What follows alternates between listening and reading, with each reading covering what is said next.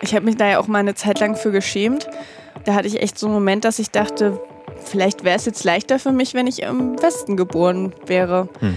Also als ich das dann irgendwann so für mich rausgefiltert äh, habe, dachte ich dann aber auch so, boah, es ist gerade echt schlimm, dass du dich dafür schämst, hm. weil das ist ja deine Familie und das ist ja irgendwie, sind ja deine Wurzeln.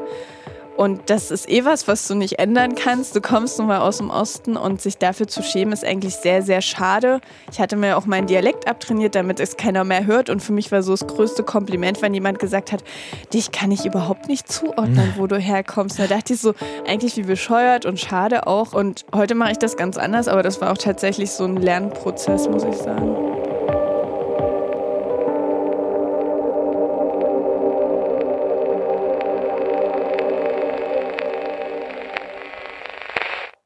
In dieser Folge geht es um Klischees, um Fremdzuschreibungen, wie sie wehtun können, um das Bild, das der Westen vom Osten hat und auch umgekehrt. Herzlich willkommen zu Keine Jungpioniere. Hier spreche ich mit Menschen, die nichts mehr mit der DDR zu tun hatten, aber dann doch irgendwie von ihr geprägt worden sind, durch das, was davon geblieben ist.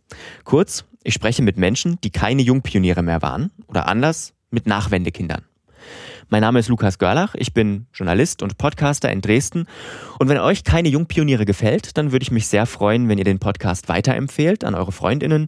Gern könnt ihr mir auch schreiben, Fragen oder Gästevorschläge zum Beispiel in die Kommentare auf keinejungpioniere.de oder auf Instagram und Twitter. Da findet ihr den Podcast natürlich auch.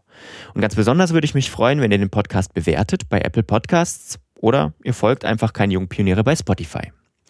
Mein Gast in dieser Folge ist Friederike Schicht. Sie ist 1991 in Köthen in Sachsen-Anhalt geboren. Rike ist Journalistin, lebt in Leipzig heute und co-hostet den Podcast Cool Kids, eine Gemeinschaftsproduktion von MDR und WDR. Dort geht's um Klischees. Wie genau Cool Kids klingt, welche Ost-West-Klischees ein Fünkchen Wahrheit in sich tragen, welche kompletter Unsinn sind und wie wir mit den Klischees in uns umgehen sollten, das hört ihr jetzt.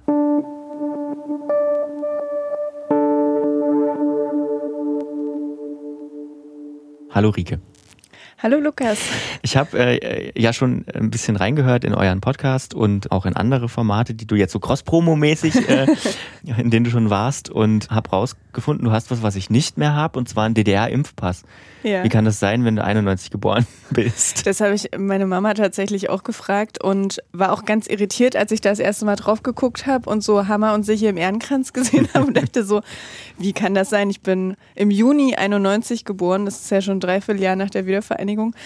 Und tatsächlich ähm, ging es anderen Freundinnen von mir auch so. Mhm. Ähm, ich komme ja aus einer Kleinstadt, Köthen in Sachsen-Anhalt, und da sind, glaube ich, die bundesdeutschen Impfpässe noch nicht angekommen. also, ich glaube, es lag einfach daran, es gab da noch keine. Deswegen habe ich noch den DDR-Impfpass. Die Altbestände noch aufgebraucht. Genau. Du bist in Köthen aufgewachsen. Wie, wie kann ich mir das vorstellen? Also in welchem Umfeld sozusagen? Also ich bin Einzelkind, aber ich komme aus einem sehr familiären Umfeld. Also meine Großeltern, Eltern, wir haben, wir haben, wohnen alle in der Stadt oder im Dorf, sage ich mal drumherum, meine anderen Großeltern. Ich war sehr viel auch bei meinen Großeltern, weil meine Eltern beide, wie es im Osten halt oft so ist, voll berufstätig sind, in Schichten gearbeitet haben. Irgendjemand muss das Kind dann vom Kindergarten der Schule auch mal abholen und das haben meine Großeltern sehr viel übernommen. Ich war mit denen viel im Urlaub. Also ich bin sehr familiär geprägt, ähm, habe einen großen Freundeskreis da auch gehabt, ähm, weil ich viel im Sport, ich habe sehr aktiv Volleyball gespielt, so ähm, hatte einfach äh, eigentlich schöne 18 Jahre da in der kleinen Stadt. Und da bist du trotzdem gegangen? Da bin ich trotzdem gegangen, okay. ja. Mh, mm das stand für mich eigentlich schon ziemlich zeitig fest. Also ich glaube so mit zwölf oder drei, spätestens mit 13 habe ich immer gesagt, ich will unbedingt nach Berlin, weil mein einer Onkel da gewohnt hat.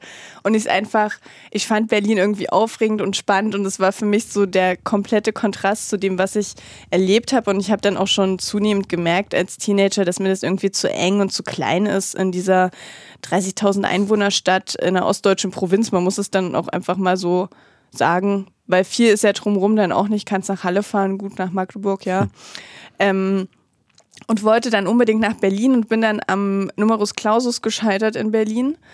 Ähm, obwohl ich gar kein schlechtes Abitur habe, aber da war überall 1,0. und bin dann in Leipzig gelandet und im Nachhinein war das echt das Beste, was mir passieren konnte, weil mich Berlin, glaube ich, mit 18 voll erschlagen hätte. Und Leipzig hatte die richtige Größe, ist eine schöne Studentenstadt. Ähm, ich habe da tolle, tolle Menschen kennengelernt und ähm, bin ja auch hängen geblieben, wie man sieht. Deswegen ähm, war es gut, dass ich ähm, rausgegangen bin tatsächlich. Ähm, auch nochmal woanders, habe ja auch im Ausland studiert und war ja auch in Köln und dann wieder zurückgekommen. Und das waren, glaube ich, alles wichtige Schritte, die mir selber unglaublich viel gebracht haben. Mhm. Erstmal nochmal kurz zu Köthen. Wie muss ich mir Köthen vorstellen? Wie groß ist Köthen? Ähm, Köthen ist so eine klassische Kreisstadt. Ja. Also 30.000 Einwohnerinnen und Einwohner. Wenn du, ja, wenn du mit dem Fahrrad fährst, bist du in 20 Minuten mhm. eigentlich durchgeradelt. ähm, sehr hübsche Stadt mit ähm, großer Kirche, Marktplatz. War ja auch mal ähm, Fürstenresidenz. also wir haben ein Schloss, auch ein Prinzessinnenhaus. So. Mhm. das ist schon an sich ganz hübsch, aber halt wenige junge Menschen, wie man es so in ostdeutschen Kleinstädten oft hat, sehr viele alte Menschen. Ähm, wirkt doch, auch wenn sich das jetzt ein bisschen wandelt, weil wieder viele zurückkommen, wirkte doch lange Zeit recht ausgestorben, so ein bisschen, wenn du mhm. durchläufst, denkst du so, wo sind denn die Leute hier in der schönen Einkaufsmeile, sag ich mal. Und ja, es teilt, glaube ich, so ein bisschen das Schicksal, was viele Orte im ländlichen Raum im Osten einfach haben mit der Größe. Hm. Ich musste gerade, ähm, bevor, bevor du hübsch gesagt hast, musste ich erst an Suhl denken und als du hübsch gesagt hast, musste ich dann an Meiningen denken. Kennst du eine von den beiden Städten? Das ist so bei weiß, mir zu Hause. Ich weiß nur, dass Suhl die älteste Stadt Deutschlands ist. Das mhm. habe ich mal irgendwo gelesen. Aber ich hm. war noch nicht in Suhl und auch noch nicht in Meiningen. Ja. Ich kenne Gera. Mhm. Habe aber nur ganz verschwommene Erinnerungen. Ich habe Freunde in Jena. Jena mag ich richtig gerne, das ist mhm. richtig schön. Ähm, Erfurt steht noch auf meiner Liste, weil das, mir das so viele empfohlen ja, haben. Solltest du unbedingt tun. Erfurt ist wahnsinnig, also wirklich schön. Und Solo und Meiningen? Meiningen ist auch sehr, sehr schön. Ähm, Suhl ist interessant. Okay. nichts, nee, nichts gegen ja. Suhl hat es auch natürlich hart getroffen, wie viele andere Städte. Mhm. Ne? Also die hatten, mhm. glaube ich, auch mal um die 60.000 Einwohner. Ja, das habe ich auch mal gelesen. Mhm. Ja, und jetzt müssen sie Suhl Nord ist, der, ist die Plattenbausiedlung mhm. abreißen sozusagen komplett, äh, die sie in den 70ern gebaut haben. Mhm. Sind Köthen auch so ein bisschen. Ja. Also ich bin ja auch in der Platte groß geworden und da haben in den 90ern waren die überall bewohnt und dann sind so nach und nach sag ich mal, so Eingänge ausgestorben, ja. wo kein Name mehr dran stand. Dann wurde der eine weggenommen. Also mittlerweile steht, glaube ich, nur noch die Hälfte von diesen Plattenbaublöcken im Vergleich zu früher, aber dafür ist ein bisschen grün und Park dazwischen, ist auch ganz nett. Ja, es, ich habe den Eindruck, es wird immer weniger. Also jetzt, wenn man einen Plattenbau anguckt, mhm. ähm, auch jetzt hier um das Büro drumherum ist ja auch so eine Mischgegend irgendwie und die war, als wir hierher gezogen sind vor drei Jahren, immer noch so ein bisschen noch ein bisschen älter, wirkte noch ein bisschen mhm. älter. Und jetzt mittlerweile hier überall drumherum irgendwie erstmal die ganzen Neubauten und auch die Plattenbauten stehen jetzt überall Gerüste dran. Mal gucken, wo es mhm. wo es hingeht. Ich habe, ich finde, es hat ja dann doch irgendwie einen Charme, aber ich würde jetzt auch nicht mehr reinziehen, muss ich ehrlich mhm. sagen. Aber ich will meine Zeit nicht missen. Also ich habe ja acht mhm. Jahre da gewohnt und wenn ich dann wirklich in Köln erzählt habe, so ich komme aus der Platte, dann war mal, oh mein Gott, weil alle das mit so also im Westen ist es mit so sehr asozial und Brennpunkt ähm, mhm. konnotiert und im Osten ist ja überhaupt, also ist es vor allen Dingen in den 90ern und zu DDR-Zeiten überhaupt nicht so gewesen. Das ja. waren ja so eine Prestigeobjekte, die Leute wollten da hinziehen, weil es gab Zentralheizung, irgendwie das Klo mhm. war nicht mehr auf halber Treppe. Und so ging es ja auch meinen Eltern und ich fand es überhaupt nicht schlimm. Wir hatten da immer schöne Wohnungen, die waren gut geschnitten und es hatte überhaupt nicht dieses Schmuddel-Image. Deswegen mhm ärgert mich das immer so ein bisschen, wenn man das in diese Ecke schiebt tatsächlich. Ja, ich glaube, das ist ja auch tatsächlich was, was nach der Wiedervereinigung entstanden ist, einfach auch, weil man, weil es halt oft so Satellitenstädte waren, die dann halt, die man dann hat irgendwie vergessen in der hm. Stadtentwicklung und jetzt hm. sind die halt problematisch in vielen Städten. Ja, aber halt irgendwie wie, also gewollt, man ist ja drauf mhm. zugesteuert, ohne was dagegen zu tun, aktiv, glaube ich. Hast du das Buch von ähm, Steffen Mau gelesen, Lütten Klein? Was, nee. Da geht es um diesen Rostocker Stadtteil Lütten Klein, mhm. der neben Rostock-Lichtenhagen, was ja irgendwie so negativerweise bekannter ist. Und der ist da aufgewachsen und ist dann zurückgekehrt, um so ein bisschen diese Umbrüche in der ostdeutschen Gesellschaft und auch in diesen Plattenbausiedlungen darzustellen. Das ist super spannend, das Buch. Und da sagen halt auch ganz viele einfach, ähm, sie verstehen, also sie sind da zu DDR-Zeiten hingezogen und das war voll das Prestige und mhm. alle wollten das. Und jetzt ist es so negativ konnotiert und die finden es einfach, die verstehen das einfach nicht, die älteren Leute, die da ja. schon 40 Jahre wohnen. Und es ist auch sehr schade, dass man das so ja, dass man, man hat ja eh schon, glaube ich, als Ostdeutscher nach der Wende ähm, vielfach ähm, erlebt oder gesagt bekommen, dass man das und das falsch gemacht hat, das und das nicht könne und dann wohnst du auch noch am falschen Ort so ja. ungefähr und dann ist so deine ganze Existenz äh, rutscht auf einmal so weg. Deswegen, ich glaube, das spielt auch noch ähm, eine entscheidende Rolle. Ja, ich glaube, diese also permanente immer Fremdzuschreibungen von mhm. irgendwelchen vermeintlichen Eigenschaften, mhm. die nerven hier viele Leute. Ja. So den Eindruck. Ähm, was sind denn für dich so typische Osterinnerungen, wenn man von der Platte mal weggeht? Also Osterinnerungen, ähm, die du jetzt mit, unmittelbar, sag ich mal, mit der DDR oder dem, was danach kam, aufgrund dessen in Verbindung bringst? Hm. Also es ist für mich auch ähm, das Reden so von Schuld, von hm. Stasi und Partei, was glaube ich ähm, schon nochmal spezieller ist im Osten, weil, weil sich unterschiedlich in den Familien natürlich auch damit auseinandergesetzt wurde. Ich komme aus Familien, die recht ähm, kritisch zum System eingestellt waren, jetzt nicht bürgerrechtsmäßig oder sowas, aber man hat zu Hause eine andere politische Meinung vertreten als das, was meine Eltern zum Beispiel angehalten waren, nicht in der Schule zu erzählen ja. oder so eine Geschichten. Und meine Eltern durften ihre Traumberufe auch nicht so wählen aus politischen Gründen. Meine Mama durfte kein Abitur machen. Das sind ja alles so Einschnitte. Mhm. Ähm, die stattfinden und dann ist dieses Land, existiert das nicht mehr, aber du redest ja trotzdem noch weiter ähm, irgendwie, na dann ist ja klar, wenn der die und die Verbindung hatte, die und die Person, dann müssen die in der SED oder Stasi gewesen sein. Mhm. Und ich glaube, so diese Gespräche über Schuld und ähm, wie sehr so eine Partei Einfluss hatte im Alltag, die sind schon sehr ostspezifisch und ostspezifisch ist für mich aber auch so ein krasser Pragmatismus. Also mein Papa ist da irgendwie so ähm, das beste Exemplar für mich, weil der einfach aus nichts kann der irgendwas machen. Mhm. Ähm, und das ist für mich auch sehr ostdeutsch und das Reisen an der Ostsee tatsächlich. Ich glaube, das machen immer noch viele Ostdeutsche. Ja, das haben wir auch gemacht tatsächlich, ja. Ja, ja, ja.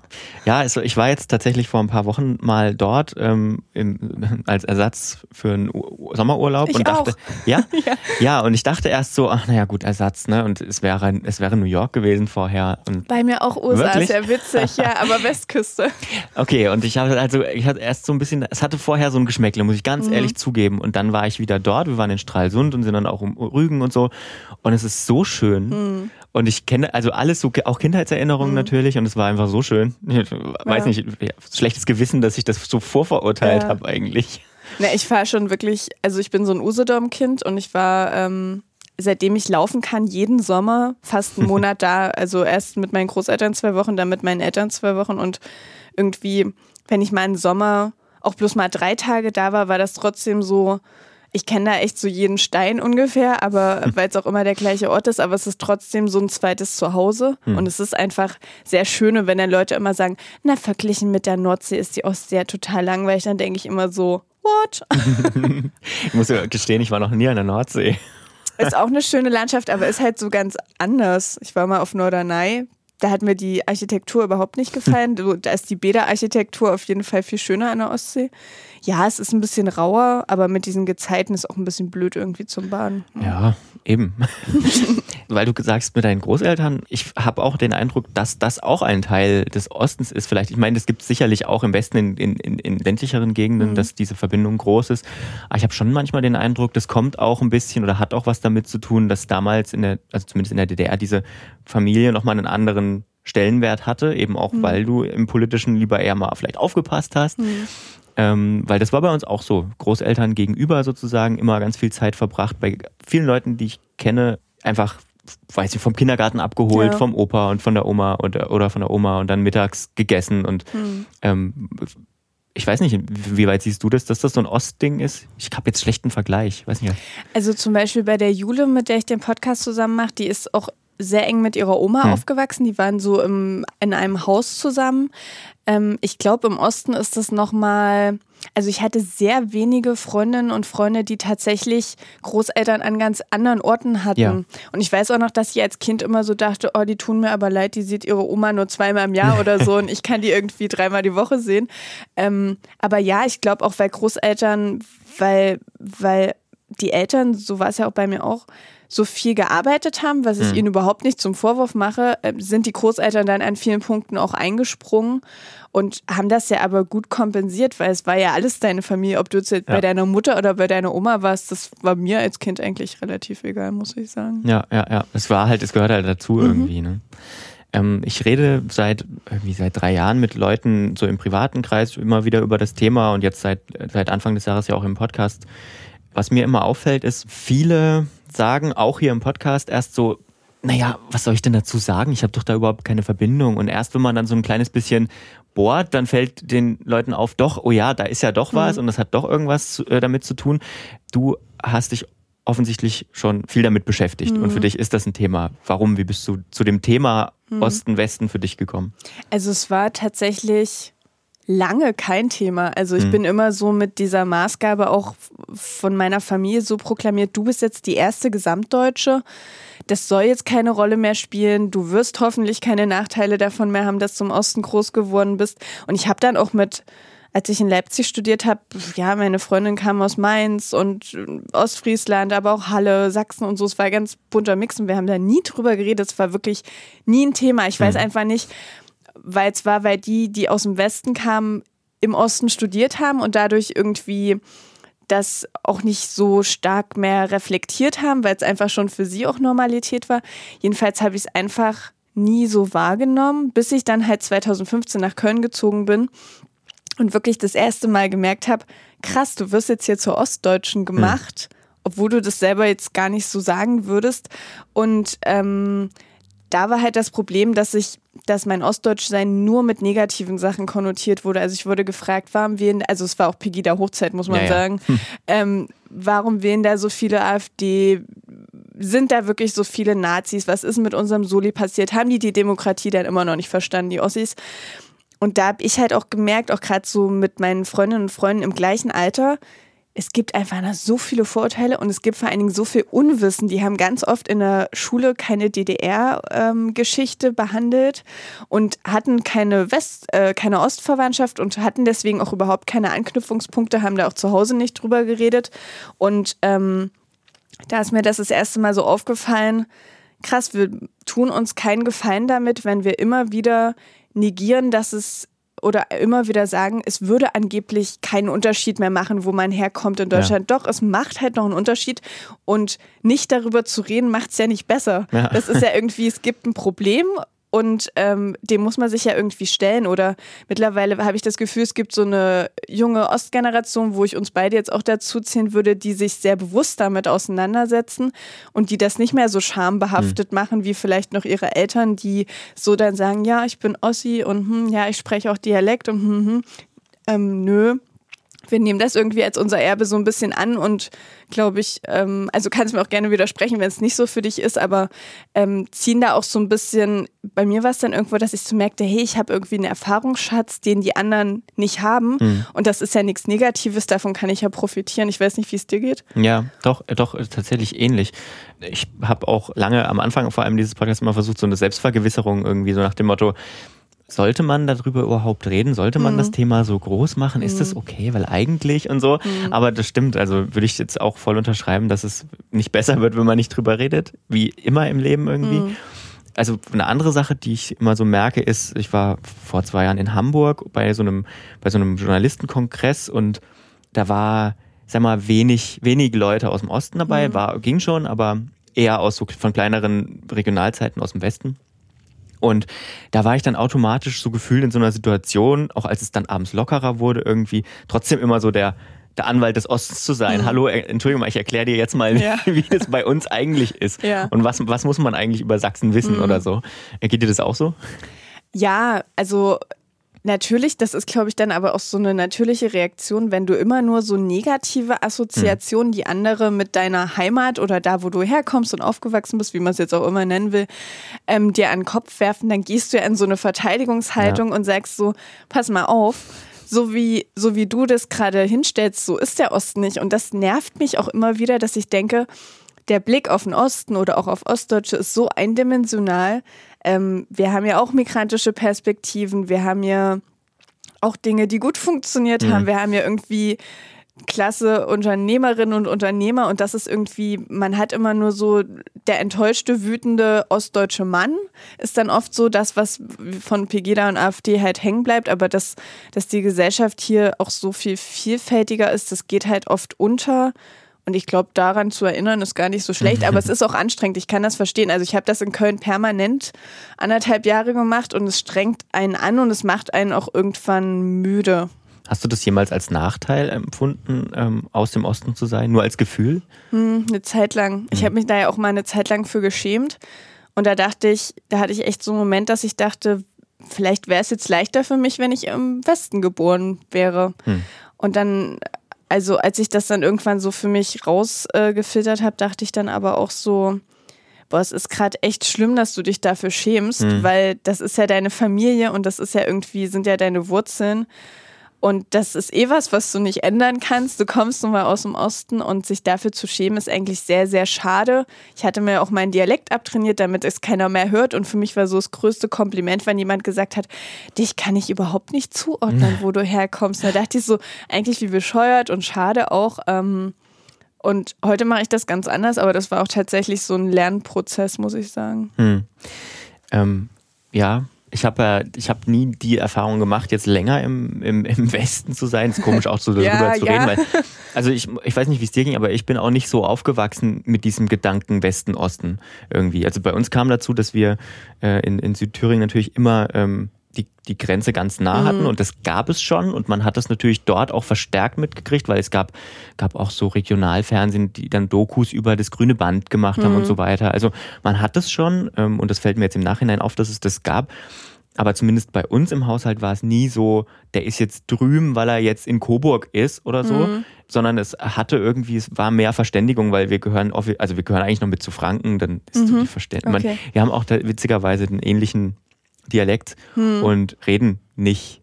Ich sag mal, wenn man, wenn man nach Immenau fährt und nach Erfurt, dann klingen die Leute eher Aha. so in Richtung ja. Osten, sag ja, ich mal. Ja. Und bei uns wird das R noch gerollt und dann so, hast, du, hast okay, eher so ein ja. Fränkisch, ne? Und gut, gibt gutes Bier und da ist man eher, dann kann man sich eher auf das Fränkischsein berufen, weißt du? Aber gab es da nicht auch mal irgendeine Initiative, das miteinander zu verbinden, über diese Landesgrenzen hinaus? War das da bei euch in der Ecke? Also es gab auf jeden Fall mal die ähm, von einigen Leuten, die gibt es glaube ich immer noch Bestrebungen, ähm, dass unser Kreis mit zu Bayern gehört. Ja, dann man, war das das. Ja, okay. weil man wollte mhm. irgendwie, weiß nicht, vielleicht auch ein bisschen, ich meine, vom Geld was abhaben. Ja. Ich glaube, das ja. ist so der, Haupt, der Hauptgrund, aber das hat sich, glaube ich, mittlerweile ähm, zerstreut. Aber also was was war, war, dass Coburg sozusagen immer die Stadt zum Einkaufen war. Ne? Mhm. Bevor sie die, die Autobahn gebaut haben, die große, dass du jetzt fast genauso schnell in Coburg bist wie in Suhl, ähm, war es immer so, oh, Coburg. Mhm. Oh. Okay. Also, und ich wusste gar nicht, woher das kam. Warum mhm. ist denn Coburg so viel wichtiger? Es gibt die gleichen Läden wie, wie bei uns auch. Warum ist das so cool? Ja. Und irgendwann fiel mir dann auf, dass, dass, dass meine Eltern da bis 1990 nie hin konnten. Mhm. Das ist auch irgendwie verrückt. So. Ja, obwohl es so nah war, ne? Ja, also, genau. Ja. Also es gibt bei uns sogar Nachbar, also jetzt nicht direkt Nachbargemeinden, aber schon ähm, Gemeinden, da musstest du nicht lang hin, da hättest du vor 30, 35 Jahren noch einen Schein gebraucht, dass du da rein darfst, Krass. weil sie so nah mhm. an der mhm. Grenze sind. Mhm. Auf der anderen Seite, mein Grundgedanke beim Podcast, warum ich den überhaupt gestartet habe, war weniger dieses, mir fällt jetzt auf, dass es im Westen noch viel offenbar Bedarf hm. gibt auch an, an Wissen, sondern mein Gedanke war ähm, dieser, diese Aussage, du hast es ja gar nicht mehr miterlebt, du hast ja keinen Bezug mhm. mehr zum Osten.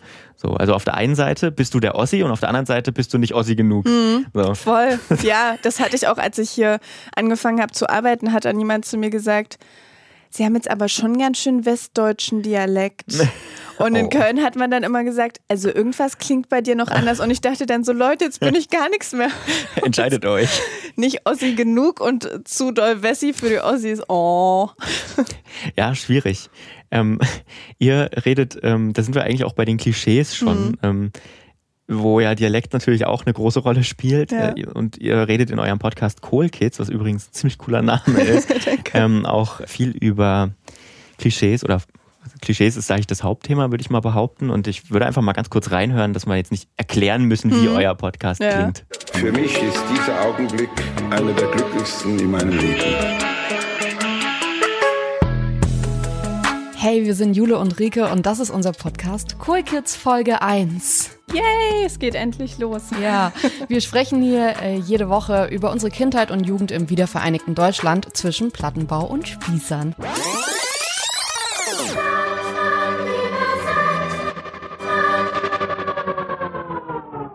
Für euch zur Erklärung, warum eigentlich Cool Kids. Ähm, wir haben uns dazu entschieden, das so ein bisschen mit einem Augenzwinkern zu sehen, diesen Namen. Wir sind beide nach dem Mauerfall in den 90ern geboren und Helmut Kohl war ja damals der Kanzler, der die Wiedervereinigung entscheidend vorantrieb.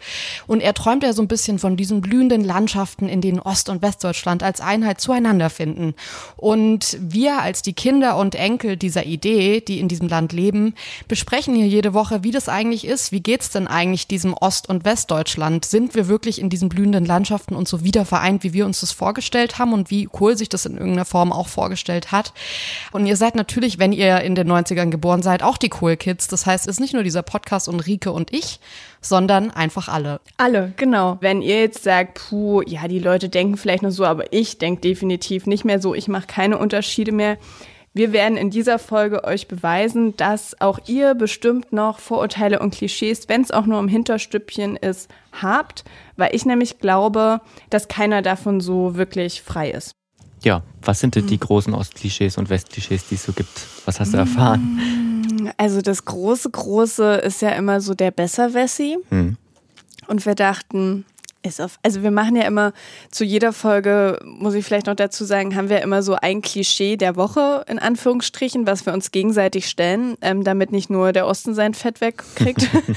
ähm, und beim Besserwessi dachten wir, das, also das ist auf jeden Fall ausgedacht von Ostdeutschen als irgendeine Rechtfertigung.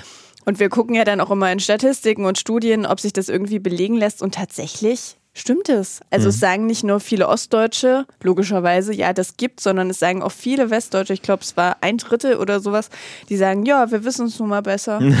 okay. Und ja, ähm, so aus Klischees sind natürlich, Ossis jammern so rum, die Ossis wählen rechts, den Ossis rennen die Frauen weg, aber auch die Ostdeutschen haben selbstbewusste, sehr erfolgreiche und berufstätige Frauen. Also das kann man ja dann auch nochmal festhalten. Ist mhm. vielleicht kein Klischee, aber ist auf jeden Fall was, was hier besser funktioniert, würde ja. ich sagen. Die Gleichberechtigung. Ja. Ähm, äh, Gibt es ein Klischee, wo du sagen würdest, da ist überhaupt kein, kein Fünkchen Wahrheit dran? Ja, wir hatten eins und zwar gibt es ja Ost-West-Paare, nicht so viele. Mhm. Und da gibt es oft die Kombination, dass eine Ostfrau mit einem Westmann zusammen ist. Mhm. Und da steht oft das Klischee dahinter, dass Ostfrauen sexuell aufgeschlossener und offener wären, weil sie angeblich ja, weil das mit FKK zusammenhängt oder was auch immer. Und das ist tatsächlich ähm, lustigerweise hat die Bild-Zeitung da ähm, eine Studie ein bisschen sehr doll verdreht. Mhm. Und da ist dieses Klischee entstanden, was eigentlich jeglichen Fakten so ein bisschen entbehrt. Ähm, und das hält sich noch hartnäckig, aber das stimmt nicht. Hm. Ich würde da auch gerne mal eine, so eine Medienanalyse sehen, vielleicht in den 90ern, vielleicht macht das mal jemand, der wissenschaftlich tätig ist. es ist ja auch lange so, ne, wenn du an die Zonengabi denkst mhm. oder so, lange in so Illustrierten, die dann natürlich auch diesen Ostmarkt erschoss, äh, mhm. erschlossen haben, äh, die Frau lange weiß ich nicht, komisch betrachtet worden. Zumindest mhm. habe ich viel, habe ich viel dazu gesehen. Vielleicht kann man das auch sogar statistisch irgendwie nachweisen. Das wäre mal sehr sehr interessant. Ähm, du hast in einem WDR-Podcast, in dem du euren Podcast vorgestellt hast, ähm, zur Einheit, zum Jubiläum gesagt, du magst die Begriffe Ossi und Wessi nicht.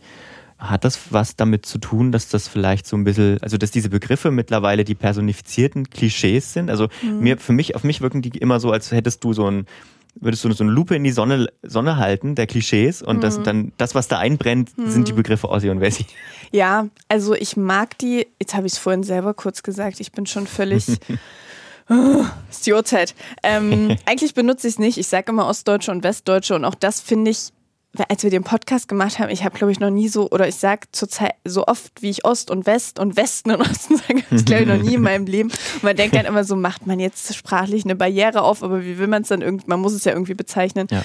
Und Ossi und Wessi finde ich einfach sowohl als auch abschätzig. Mhm. Weil, da, weil damit, ja, du hast recht, damit sind so viele Klischees verbunden und ja, der Spiegel hat, glaube ich, mal getitelt, so ist er der Ossi. Und da war mhm. so ein, war dieser Deutschlandhut abgebildet.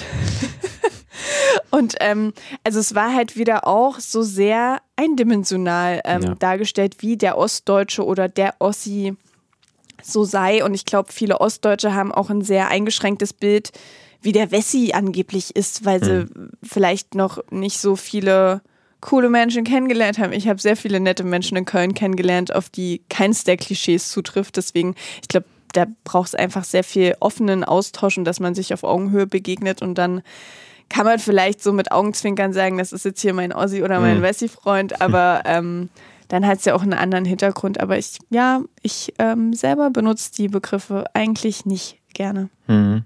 Hm, verstehe ich. Obwohl mein, mein Wessi im Kopf hat, mein Wessi im Kopf hat tatsächlich jetzt erst ein Bild seit kurzem. Ich habe nämlich mal einen, und da wusste ich, was gemeint ist mit, ja. also was mit dieser, mit dieser negativen Beschreibung, Wessi gemeint ist. Ähm, ein, aus, äh, es gibt so ein tolles Projekt, ich glaube auch von der Sächsischen Landesanstalt für privaten Rundfunk und neue Medien. Da werden alte ähm, Regionalfernsehbestände wieder, also jetzt digitalisiert mhm. und, und angeschaut, weil in, in Sachsen gab es, glaube ich, nach der Wende die, Wende ist auch so ein schwieriges Wort, nach der Wiedervereinigung. Ähm, ja, stimmt. So ein, ähm, die, ich glaube, die größte Regionalfernsehdichte in ganz Deutschland. Mhm.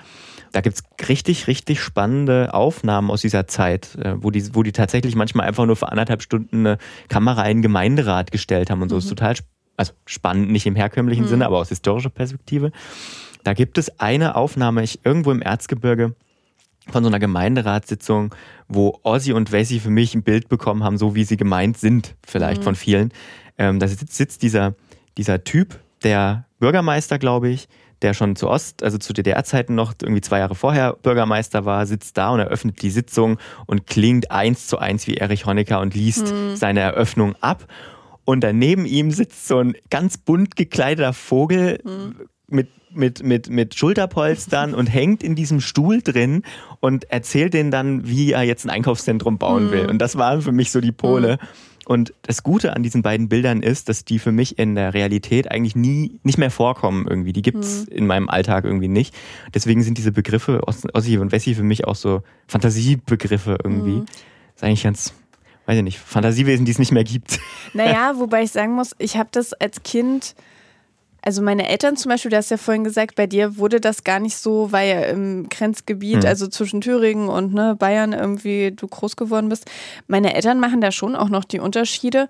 Und ich habe es auch manchmal mitbekommen, wenn wir im Urlaub waren, dass wir es waren oft tatsächlich Schwaben, ich weiß jetzt nicht warum, wenn wir auf die getroffen sind und meinen Eltern hört man es dann an, dass sie irgendwo aus dem Osten kommen und dann wurde das oft zum Thema und dann haben die wirklich manchmal versucht, meine Eltern so zu belehren. Hm wie es dann so, wie, wie sie dann jetzt in Deutschland zu leben hätten und das alles und dann auch noch anzufangen, auch noch die DDR zu deuten und dann auch noch deine eigentliche Lebensrealität, die ja nur du hattest und Westdeutsche natürlich nicht. Und mhm. selbst darüber hast du jetzt, wird dir noch die Deutungshoheit weggenommen. Deswegen verstehe ich schon dieses Bevormundende, dass das viele Leute auch ankotzt. Und das ist auch das, was meine Eltern manchmal so mitgenommen haben, dass gefühlt ihnen die Welt erklärt werden sollte. Mhm.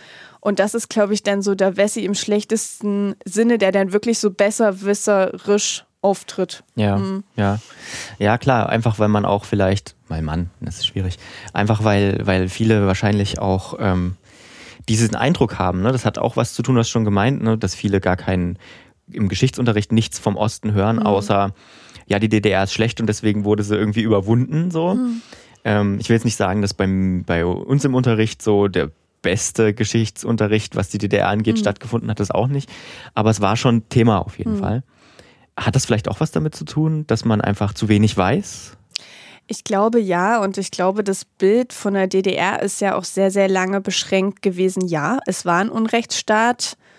Und es gab einen riesigen äh, Parteiapparat und ähm, Geheimdienst, der die Menschen bespitzelt hat, der andere dazu angestochert hat, andere zu bespitzeln. Man konnte seine Meinung nicht aufnehmen. Klar, das gab es alles und es ist auch wichtig, das zu sagen. Es gab politische Gefangene und so weiter. Aber es gab neben dem allen auch für jeden einen Alltag. Mhm. Menschen sind ihrem Beruf nachgegangen, die hatten eine Familie, die haben Kinder bekommen, die sind in Urlaub gefahren.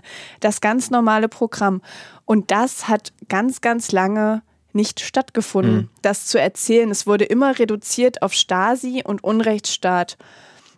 Und da irgendwie so die Balance zu finden, das eine nicht zu relativieren, aber trotzdem dem anderen Raum zu geben, mhm. das findet, glaube ich, gerade so ein bisschen statt. Und äh, das ist auch gut so und dass man auch diese Lebensleistung anerkennt, weil die Menschen, auch wenn sie in der DDR gelebt haben, haben ja was erreicht, haben ja irgendwie Karrieren gemacht, haben ihre Berufe erlernt, äh, Familien gegründet. Und das ist ja auch alles was wert, auch wenn es in einem Unrechtsstaat passiert ist. Und ihnen dann auch nochmal zu sagen, hey, es ist cool, dass du Ingenieur bist mhm. oder irgendwie eine andere Fachkraft. Das ist auch super, auch wenn du zu DDR-Zeiten studiert hast oder was weiß ich. Und da wandelt sich, glaube ich, ganz viel, dass man merkt, okay, man hat das viel zu wenig anerkannt.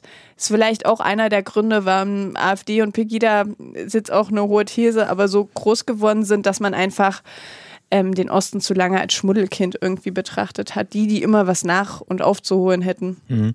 Die, also es gibt sicherlich auch die, die irgendwie schwierig sind, ne? auf jeden Fall. Aber ich sehe das auch so, dass das ähm, tatsächlich dieses ständige negative Betrachten es hat nicht gut getan, ähm, einfach so einer, der Gesellschaft irgendwie. Mhm. Das erste Mal aufgefallen ist mir das tatsächlich vor zwei Jahren, also so richtig aufgefallen an einem Beispiel konkret.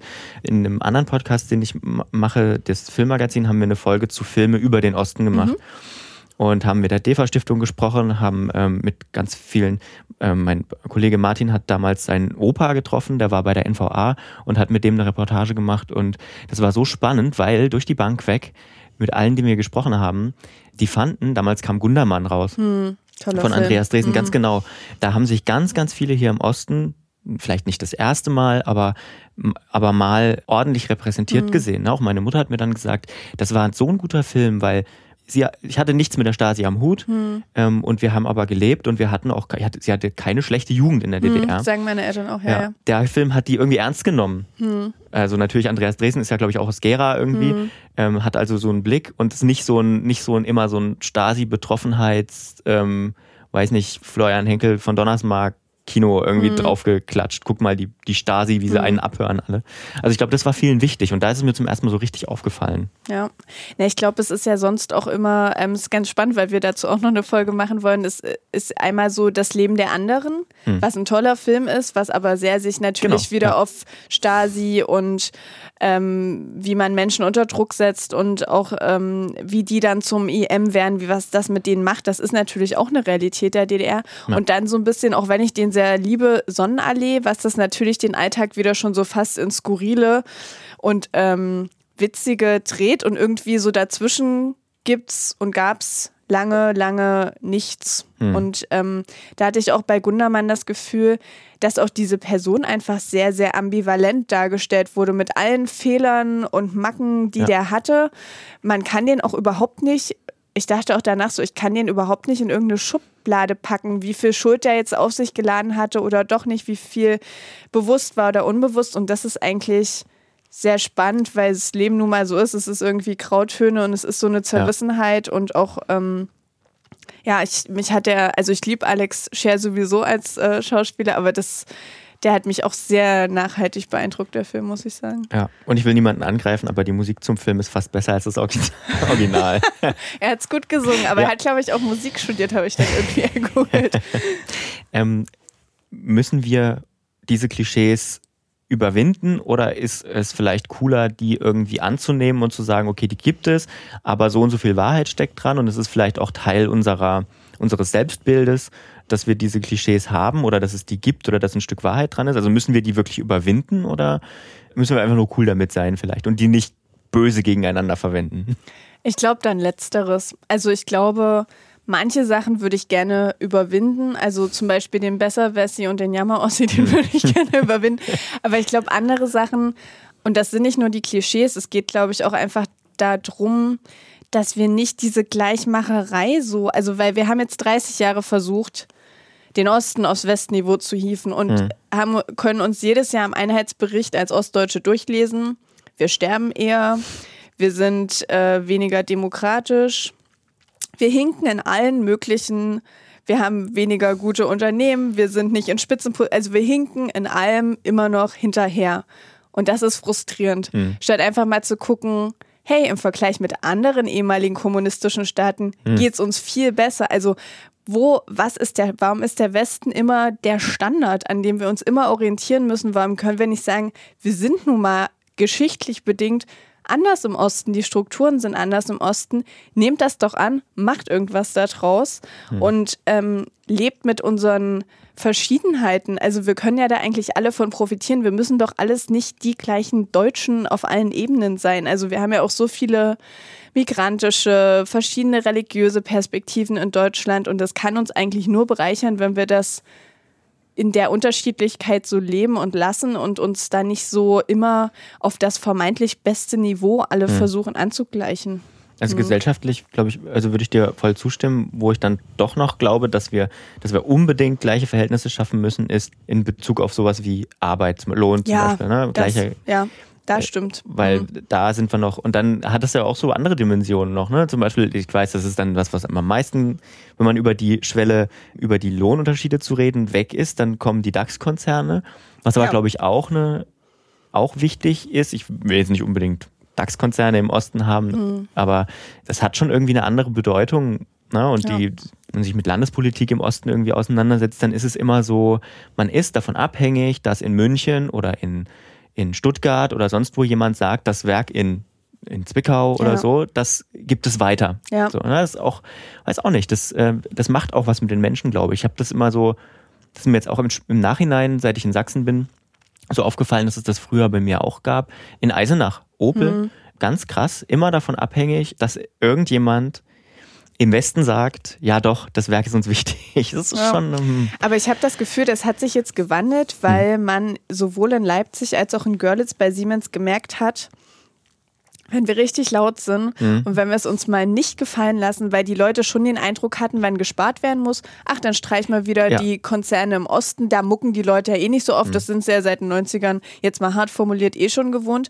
Und dann hat man auf einmal gemerkt, oh, die haben jetzt dazugelernt, die haben jetzt Betriebsräte und die machen jetzt richtig Bambule. und es hat ja auch was gebracht so und ich glaube, das hat die Leute voll empowered zu sehen, hey, wenn wir uns wehren, mhm. wenn wir gute Alternativen zeigen, wenn wir sagen, dass wir gute Arbeit machen, dann können die uns hier nicht einfach so mhm. wegstreichen und wegbügeln. Ich glaube, das war super der entscheidende Schritt, dass man da so in die Offensive gegangen ist. Mhm.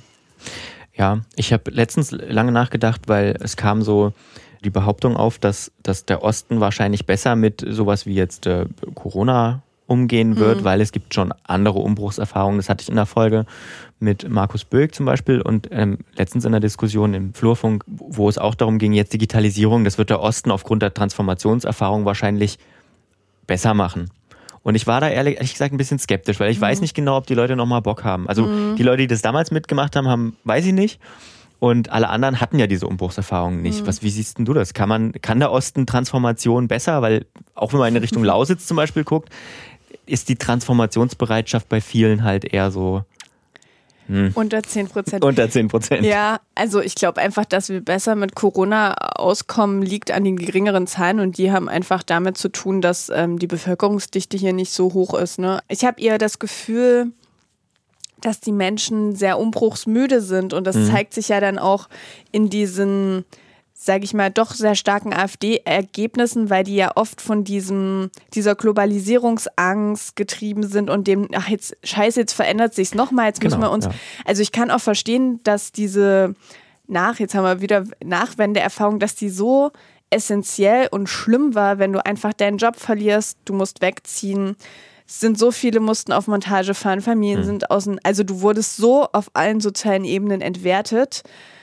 Und du hast, glaube ich, 10, 15 Jahre gebraucht, um dich da wieder rauszuholen, um dir einen hm. Standard wieder danach zu erarbeiten. Und jetzt kommt der nächste Umbruch. Und da hat sich ja jetzt schon in der Flüchtlingskrise gezeigt, dass die Leute im Osten eigentlich nicht dafür bereit sind mhm. und ähm, ähm, nicht nochmal den Mut und den Angang haben. Und deswegen glaube ich nicht, dass wir jetzt die Digitalisierung besser meistern können. Also ich glaube eher, dass so eine Umbruchsmüdigkeit mhm. durch diese krassen Verwerfungen in den 90ern entstanden ist. Also ich glaube eher, es wird hier noch ein bisschen schwieriger mhm. tatsächlich. Ja, ja. Dann habe ich jetzt habe ich jetzt eine traurige Bestätigung für meine Gedanken. Schade. Wie kann man denn diese, wir hatten es jetzt gerade schon leicht angerissen, äh, oder du hattest es angerissen, wie kann man denn diese unterschiedlichen Blickwinkel, die man hat, also diese, diese, äh, ich sag mal, diese Ostgeschichte, der man sich irgendwie gewahr wird und im Westen sicherlich hoffentlich auch einige. Ähm, wie kann man denn die positiv ein, einsetzen, um jetzt gesellschaftlich was zu bewegen? Schwierige Frage, ja. du musst sie jetzt nicht vollumfänglich ja. beantworten. Also retrospektiv betrachtet hätte es viel gebracht, wenn man mit der Wiedervereinigung nicht den Westen auf den Osten gestülpt hätte, sondern einfach die Besonderheiten im Osten versucht hätte zu bewahren und auch das, was besser funktioniert hat, zum Beispiel Kinderbetreuung mhm. oder mehr berufstätige Frauen ähm, dass einfach, man hätte ja auch im Westen damit besser machen können, weißt du? Also mhm. es gab ja so mhm. Dinge, wo du sagen kannst, es können ja beide Seiten immer voneinander profitieren. Und da denke ich, da hat man super viele Chancen verpasst und viele Fehler gemacht, die sich heute tatsächlich sehr rächen. Mhm. Wie man es jetzt konkret pff, umsetzen kann, ja, es ist echt eine schwierige Frage. Hm. Hm. Kann ich jetzt gar nicht so ad hoc Wir geben die weiter. Kommentiert doch, wie kann man die Gesellschaft besser machen? Zum Schluss vielleicht na, na, so eine selbstkritische Frage, ein kleines bisschen. Bewegen wir uns, die wir jetzt beide auch ähm, uns, sag mal, weil, äh, professionell mit dem Thema beschäftigen, als JournalistInnen, ähm, bewegen wir uns nicht so ein bisschen in der Blase? Also ist das ein Thema, das auf der Straße brennt. So, ich meine, weißt du, wie ich meine? Also ich hatte ja. letztens eine lange Diskussion mit einem Freund, der äh, mich gefragt hat, sag mal, also der muss ich sagen, er kommt auch aus Berlin, da ist ja. die Situation vielleicht auch noch mal ein bisschen eine andere. Er meinte so, interessiert das jemanden? Und ich, ich habe natürlich sofort gesagt, klar, ich kriege Kommentare und rede viel mit Leuten und so weiter und dann, aber ist das nicht vielleicht alles aus einer Blase? Ich dachte auch eine Zeit lang so, mich interessiert das jetzt und wenn ich das Freunden erzählt habe, interessiert die das, aber bewegt das unsere Generation noch. Mhm. Und wir kriegen echt sehr, sehr viele Rückmeldungen. Mir schreiben sehr viele auch Ostnachwendekinder, die sich dann mit mir ähm, identifizieren können und sagen so, total krass, du sprichst die Fragen an, die mir jetzt jetzt auch erst mhm. so im Kopf rumgehen, was jetzt Identität angeht, Zugehörigkeit. Lustigerweise schreiben mir dann auch andere Westnachwendekinder. Voll krass. Ich habe da nie drüber nachgedacht und habe jetzt an ganz vielen Punkten, nachdem ich das gehört habe, gemerkt, wie westdeutsch ich geprägt bin. Und ähm, das macht jetzt voll was mit mir, das ähm, auch mal so die Privilegien zu hinterfragen. Also ich glaube, es ist nichts, was auf der Straße liegt und was jetzt so obvious ist. Ich glaube, es ist für Ostdeutsche immer mehr ein Thema, weil es in den mhm. Familien mehr ein Thema ist, weil es erlebbarer ist, als mhm. es für Westdeutsche ist. Aber ähm, ich glaube, dass es ganz essentiell ist, wie Ost und West sich in Zukunft verstehen werden, weil ich schon das Gefühl hatte, mit AfD und Pegida ist da im Verhältnis wieder sehr viel kaputt gegangen. So mhm. Deutschland ist gespaltener, was das angeht, denn je ich glaube, unsere Generation kann da ein bisschen vermittelnder wirken, weil wir viel natürlicher mhm. uns mhm. bewegen innerhalb von Deutschland, einen viel diverseren Freundeskreis haben und halt auch zeigen können, dass es im Osten halt nicht nur Nazis gibt, sondern auch viele engagierte ja. Menschen so, die anders drauf sind. Und das macht auch insgesamt was mit dem Bild. Also ich bin da eigentlich optimistisch, dass das noch was wird. Schönes Schlusswort. Danke, dass du da warst. Vielen Dank, dass ich hier sein durfte.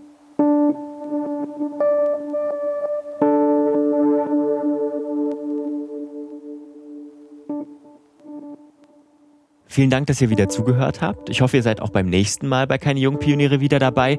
Bis dahin empfehlt den Podcast gern weiter an eure Freundinnen und bleibt gesund. Vielen Dank auch allen Menschen, die mich bei diesem Projekt unterstützen. Die Musik kommt von Bonnie Storff und das Coverbild von Anja Maria Eisen. Bis bald.